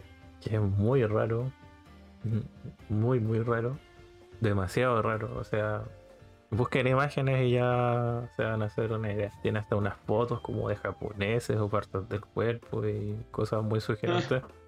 Pero es súper infantil, raro, como pero no dura más de 20 minutos. Creo que si quieren jugar algo raro, es uno de los. de estar en el top 10 por lo menos. y después, con muchas esperanzas, jugué un beat'em up de Sega que se llama Arabian Fight. Y no me gustó mucho, la verdad. Es como muy llamativo lo visual, tiene unos sprites gigantescos. Personajes que ocupan casi todo, tu personaje ocupa casi toda la pantalla. Tiene animaciones en los ataques así como bien trabajadas, pero eh, no sé, cuando atacas como que recuerdo que le hacía un combo eh, a un enemigo, de repente se levantaba y dije, ah, me va a atacar y como que se demoraba un rato y se moría solo. Como que eh, funcionaba con retardo. Y cosas tan poco llamativas como los jefes. Mira, te voy a mencionar el nombre de cómo se llaman los jefes en el juego. Primero se llama Shoulder, hombro. Es como un capitán con un, una masa en la mano algo así. El segundo se llama mm, Lizard Man. Hombre lagarto, vaya. El tercero se llama Snake Woman. Mujer serpiente. Yo de verdad. El cuarto se llama eh, Fire Fat. Ahí sí que me pilla. Eh, como gordo de fuego. es un gordo que tira fuego. El quinto se llama Elbow. Y creo que el único eh, que tenía así como un nombre. No sé si antes del último jefe era como un ogro y se llamaba así como Rocky o Boki o Una cosa así. Y era como. Y además esos jefes vuelven a aparecer como enemigos normales o versiones X y la temática, de cualquier la, temática está bien, pero la personalidad bien horrible, la verdad. Mm. Me decepcionó mucho. Y bueno, después, este, antes de mencionar, digamos, por lo que estoy jugando harto, es que un día me metí un stream de una gente con la que vi, este, veo ahora lucha libre, como en Discord, que estaba jugando el Bloody Roar 3. Y me dijo, oye, ¿por qué no haces una run? Porque estaba haciendo una arcade run, que no sé si sabes qué Yo creo que sí. Eh, ahora, mismo me pillas. Creo que, que jugar con gente online o cómo. No, una arcade run. Una... Arcade run es como pasarte el juego con todos los personajes. Originalmente ah, lo hacen así como, no sé, voy a jugar Street Fighter. Ya, juegan Street Fighter 1, lo terminan con todos los personajes. De ahí juegan el 2, de ahí el 3, el Alpha y así. Entonces él iba en el Bloody Roar 3. Me dijo, oye, descárgate la. Así todo, todo muy legal. Descárgate el juego en el emulador y comparte la pantalla y yo streameo. Así. así que me hizo una run de Bloody Roar 3. vale, vale, yo es que no sabía que se llamaba así, pero vamos, de. Me acuerdo que de joven eso era muy común. Lo típico de que te comprabas el juego de lucha y como no sabías cómo exprimirlo y no tenías colega, pues lo que te hacía era ponerte a pasártelo con todos los personajes. Claro, yo hacía eso mucho en la época de PlayStation 1. De hecho, el Tekken 3 le saqué todo, todo todos los personajes y todos los modos y todo. bueno, los Smash. Antiguamente, sí, ¿qué te iba a decir? Que antiguamente te recompensaban en esos juegos así, porque había muchos personajes que se desbloqueaban pasándote el modo historia o el modo arcade con, de otro personaje. Claro, los Marvel, me acuerdo igual lo mismo. Bueno, de hecho en este caso todavía era así. Eh, sea, era más complejo. Tiene dos personajes secretos, en uno tienes que eh, hacer cinco rounds invictos y ganarle al personaje que te va a aparecer. Y ya el, el otro, el jefe secreto, es más complicado. Tienes que llegar al round, o sea, 10 sin perder ningún round. O sea, perdón, a la pelea número 10, el 9 es el jefe normal, sin perder ningún round. Y cuando tú vas en el 5 se pone muy difícil el juego. De hecho, yo jugaba harto el Brother Roar 2 de PlayStation 1 en su tiempo. Me llamaba la atención eso de convertirse en bestia y obviamente acá la mecánica principal de la saga. Hmm. Y bueno, me entretuve bastante porque ando como con ganas de jugar juegos así. El otro día intenté con unos de SNK y nada. Pero en, este, en los 3D me manejo un poco mejor. Y, y el jefe de ese síndrome es horrible. César es un jefe que se teletransporta en un juego 3D. Tiene combos largos. Eh, desbloquea todo. Te corta las transformaciones. Te anula los ataques especiales a veces. Y creo que como a la ve- 20 le gané en esa ronda. Estaba encima, es Joder. súper rápido y yo estaba ocupando un personaje que es grapple. Yo qué sé, tío. Es que también esos juegos a día de hoy con esos requisitos, o te haces un 6 stay en la, en la, en la en el combate y te pones a practicarlo 40 veces hasta que te sale, o yo, o te, o te lo haces con 6 stay, porque es que es infumable, ¿eh? Hacerte, tenerte que hacer un jefe así, haberte ganado, haberte pasado ante 10 enemigos sin haber muerto, es que es mucho, ¿eh? No, estoy hablando del jefe normal. El jefe secreto es peor. Empezar su transformación es mu- mucho más grande que las otras.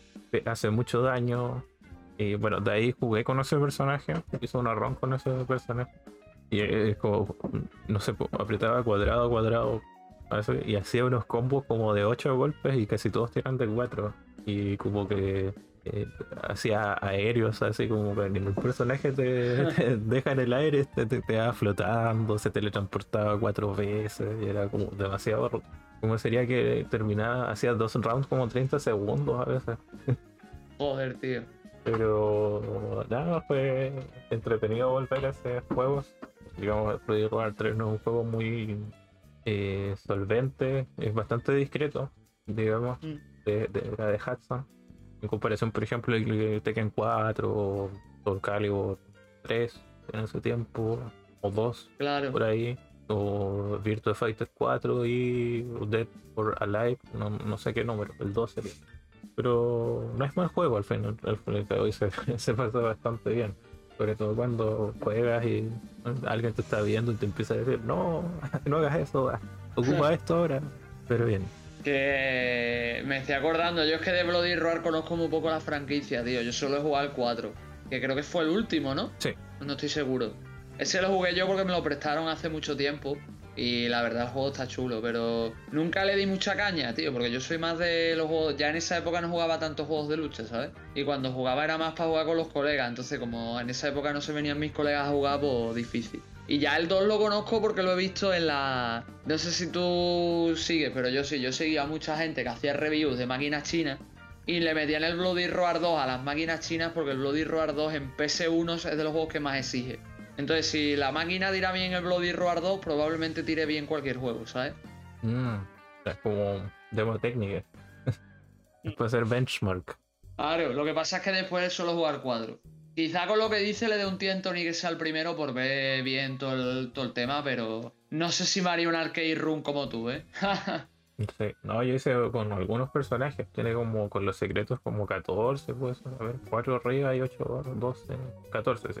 Yo hice, llevo como 3. Tampoco sé si haga todos, pero es malo de repente jugar un poquito. Yo sé que el 2 no es tan mal, o sea, es bueno, el 1 no sé si salió tan bien, pero el 2 probablemente no, no es una mala recomendación. bueno, si está en el Faikade podemos jugar una, Chols. Mm, Es que en Fight PlayStation 1 funciona más o menos. Podríamos jugar algunas cosas de Neo Geo, sí. Incluso de Naomi. A veces anda bien. O de. Dreamcast. El otro día estuve jugando el Capcom vs SNK 2. No me salía nada así, pero. Ningún poder. Pues mira. Y obviamente, eh, digamos, lo que estoy jugando, digamos, a petición de ellos, un personaje, es el Final Fantasy X Mm, en PlayStation Vita. Que, o sea, yo este, me autoimpuse el ponerme al día poco a poco con los Final Fantasy y en algún punto lo iba a jugar. El año pasado lo había instalado cuando salió en Game Pass y como que al final no lo jugué porque noté que eran 40 horas y en ese tiempo no tenía 40 horas. Ahora que esta semana he estado sin trabajo, aunque ya conseguí otro, pero estamos en vacaciones. Eh, lo vi plausible. Así que comencé el juego y eh, mis impresiones son bastante positivas. O sea, hay cosas que no me gustan mucho como... eh, eh, o sea, no me gustan, pero me vienen bien ahora como la linealidad. El sistema de subida de niveles igual está interesante y probablemente sea un adelanto de ese futuro programa de Final Fantasy no sé si en esta casa o, afuera. Llama Andrei. Claro, ahí verá el señor Andrei. Lo comenté, de hecho, es que chistoso porque, o sea, antes jugué Final Fantasy XIII. Es un juego que lo que tengo es demasiados problemas. Intento quererlo, pero me cuesta mucho. Y en parte, jugando Final Fantasy X es peor. Es como que juego Final Fantasy X digo, hoy es como Final Fantasy XIII, pero bien. Como que, digo, es lineal, pero no se nota tanto si no estás viendo cómo es el minimapa. Eh, digamos, la historia tiene un buen ritmo, se, se deja entender bien, digamos, desde un principio. el sistema de esfera es limitado, pero no tanto como en el 13. O sea, en el 13 la historia te impone sí o sí. Y aquí, según lo que hagas, puedes avanzar o no de cierta forma y te da cierta libertad para ir hacia un lado u otro.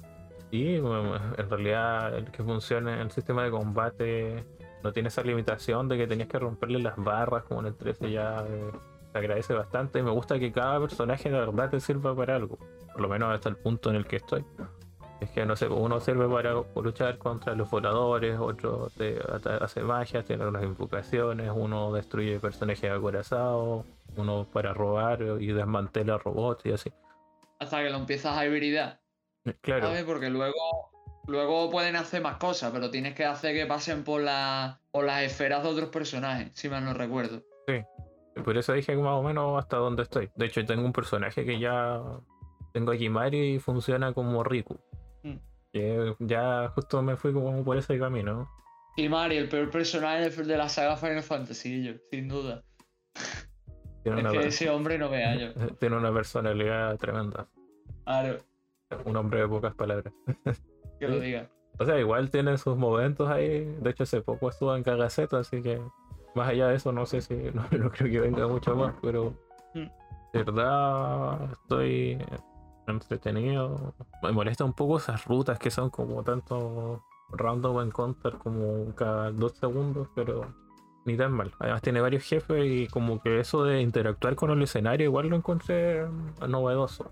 En varios combates especiales y en general no es muy difícil hasta que llegas a esos jefes donde tienes que pensar harto, pero el mismo juego te dice un poco más o menos qué tienes que hacer. Mira. El juego anda súper bien, en algunos escenarios como que se ralentizó un poco la edita, pero bastante, bastante bien en cuanto a cómo se mueve, la música igual, ¿no es cierto? Es que la música. sí. ya te digo, tío, yo es que lo hablé con Andrei hace ya tiempo y es un juego que tengo ganas de darle otra oportunidad porque yo me quedé en la primera pelea con Seymour. Pero eso, tío, lo que pasa es que en su época no me gustó mucho que fuera tan lineal, ¿sabes? Y ahora, tío, es que yo lo, vendí. La versión de PS Vita yo la tuve, la vendí. Y luego, años después, me compré la versión, vamos, la tengo aquí, la de PS4 del 10 y el 10.2, que los tengo juntos en PS4. Lo que pasa es que todavía no me lo he empezado, tío, porque me quiero seguir con los Final Fantasy, porque me quiero jugar 2, me quiero jugar 3, me quiero jugar 4 y así, ¿sabes? Entonces me quiero coger unos cuantos y pasármelos antes de ponerme con el 10. Es más, el 7 me gustaría rejugármelo otra vez, tío. Antes de, por ejemplo, ponerme con el 10 o jugar el 8 y el 9, que no los he jugado, ¿sabes? Sí, igual iba como en orden, entre comillas. Yo empecé como jugar el 4, después jugué el 5, después el 6, después jugué el 7, después jugué el 13, porque lo tenía. Después salió el 8, el remaster y jugué el 8. Tengo el 9 hace tiempo, llevo como unas 5 horas empecé, pero como que ahora mi problema es que me cuesta mucho jugar en PC, sobre todo cuando trabajo. Es como que no quiero tocar el PC, es como, no quiero verte más. Mucho rato ya. Y he estado jugando mucho en portátil. Final Fantasy, creo que en Vita solo está ese, así como de los principales. Los otros están como versiones digitales, etc.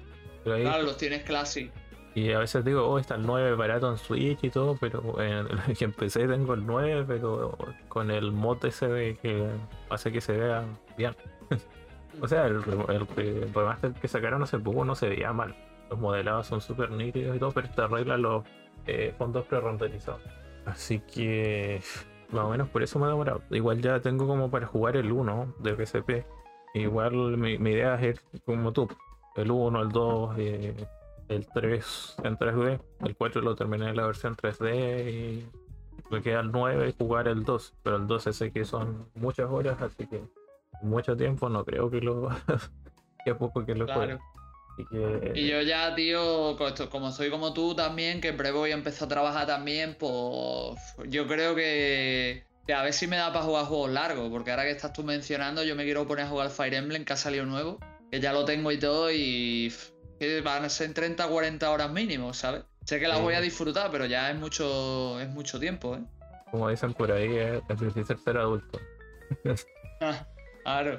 Igual, hay muchas cosas que quiero jugar y como que siempre reviso si dura mucho, al final digo, en este momento es imposible. Ya me pasó con el Mass Effect 2, ¿no es cierto? Que lo empecé en marzo y lo terminé creo que como a principios de junio, una cosa así, en sus 50 horas. Y eran cosas como que avanzaban los fines de semana, entonces no, quiero pasar de nuevo por ahí. De hecho tengo empezado el 3 también, pero lo dejé ahí en pausa por lo sin extenderme mucho, eh, obviamente reiterar que estoy muy contento con Final Fantasy X, probablemente después de grabar vuelva a jugar. Porque ya voy, creo que en el final o en la recta final, asumo, por el lugar donde estoy. Es decir, que bueno, eso es lo que he estado jugando, harto Valorant igual, pero para que explayarme en eso. claro.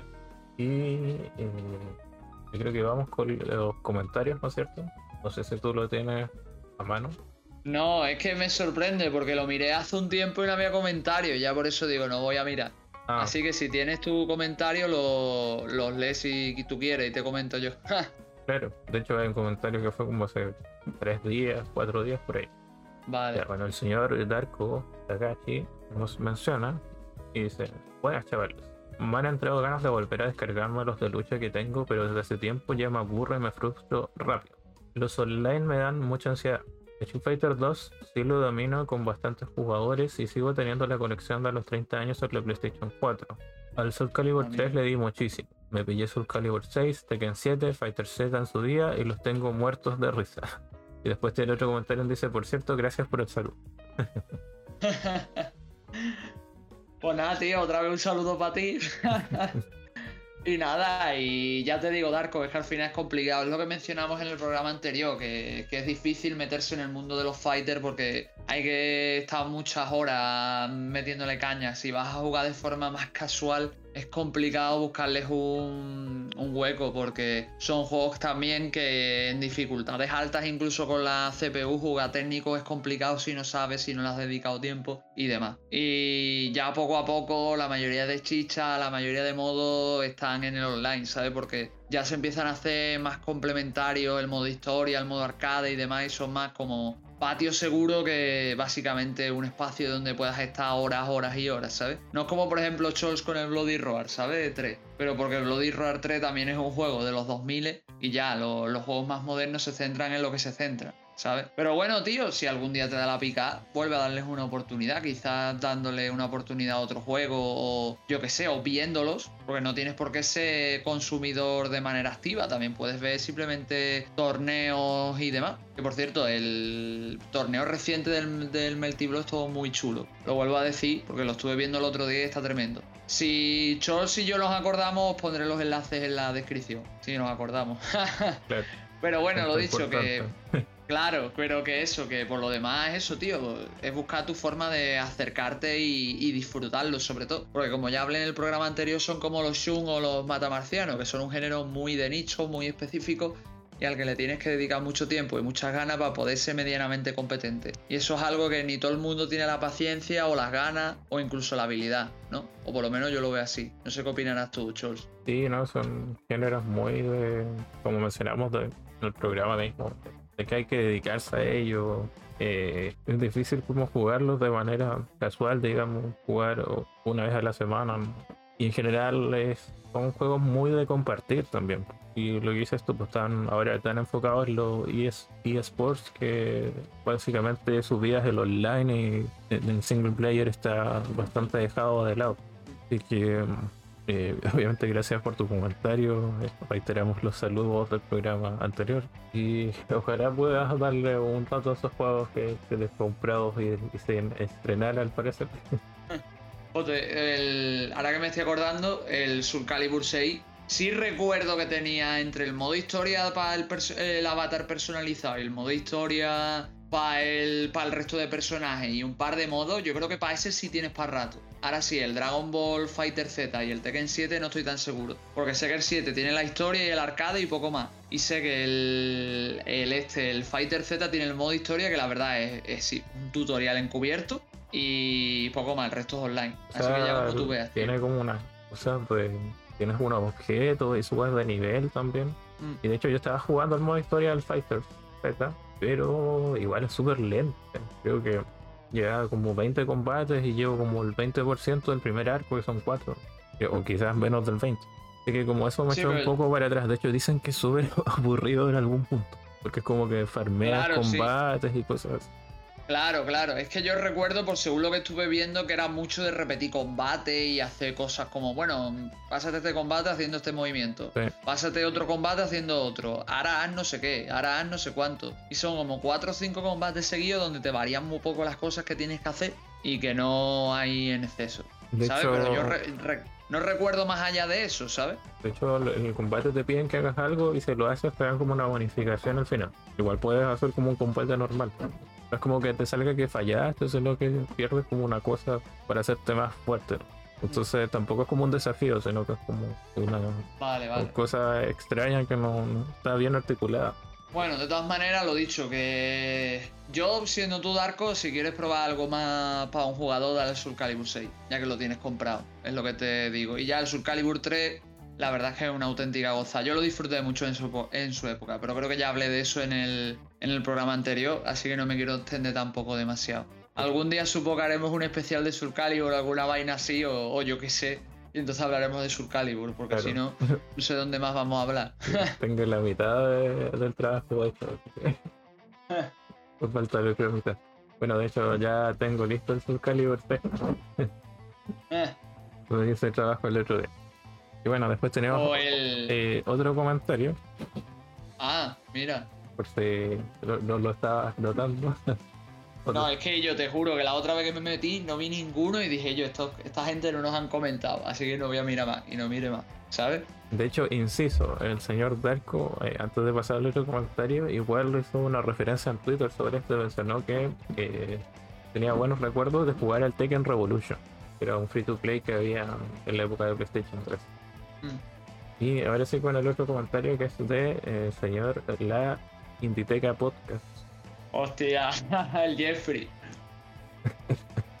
el Jeffrey que ahora juega Valorant, así que. Está enganchado, ¿no? No tanto, pero cayó al lado oscuro. y dice: Hola, Seasider. Buen programa como siempre. Este género es uno de los que siempre he disfrutado me considero un jugador malo, pero es porque nunca he querido dedicarle el tiempo que se merece para dominar los combos y técnicas. Aún así me divierto mucho ganando las...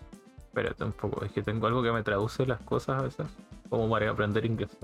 Las historias contra la máquina y de vez en cuando jugando contra amigos en el mismo sillón. En el online sí que soy una piltrafa, pero obviamente no pongo de mi parte para ser mejor, así que prefiero ver el Evo que tiene montazos y es de las pocas formas en las que sigo la escena de los eSports. Saludos y perdone que los corte. Qué cabrones. Pero bueno, eh, voy yendo al comentario. Sí, en verdad a todos nos pasa igual, Jeff. O sea, es, es jodido, ¿eh? Es que es lo que hablamos en el otro programa. Hay que echarle muchas horas, hay que echarle mucho tiempo, hay que echarle muchas ganas. Y no es algo que todo el mundo vea igual ni, ni tenga ese interés, ¿sabes? Es que a lo mejor echarle 100 horas al mismo videojuego para aprender cómo manejar decentemente un personaje para poder jugar en el online es algo que no todo el mundo quiere o está dispuesto a hacer, ¿no? Entonces, sí, es que también como nacieron muchos de estos juegos como pachangueo, pues también entiendo que sea que lo disfrutes más, a lo mejor más por tu cuenta o más con amigos, que realmente es una forma totalmente válida y totalmente estupenda de, disfrutar lo que es el género, ¿no? Pero ya si te quieres ir a algo más especializado quieres sacarle más jugo, eh, tienes que hacer un poco lo que dijimos y es lo dicho, no es algo que todo el mundo quiera o, o tenga ganas, ¿no? ¿Sabes?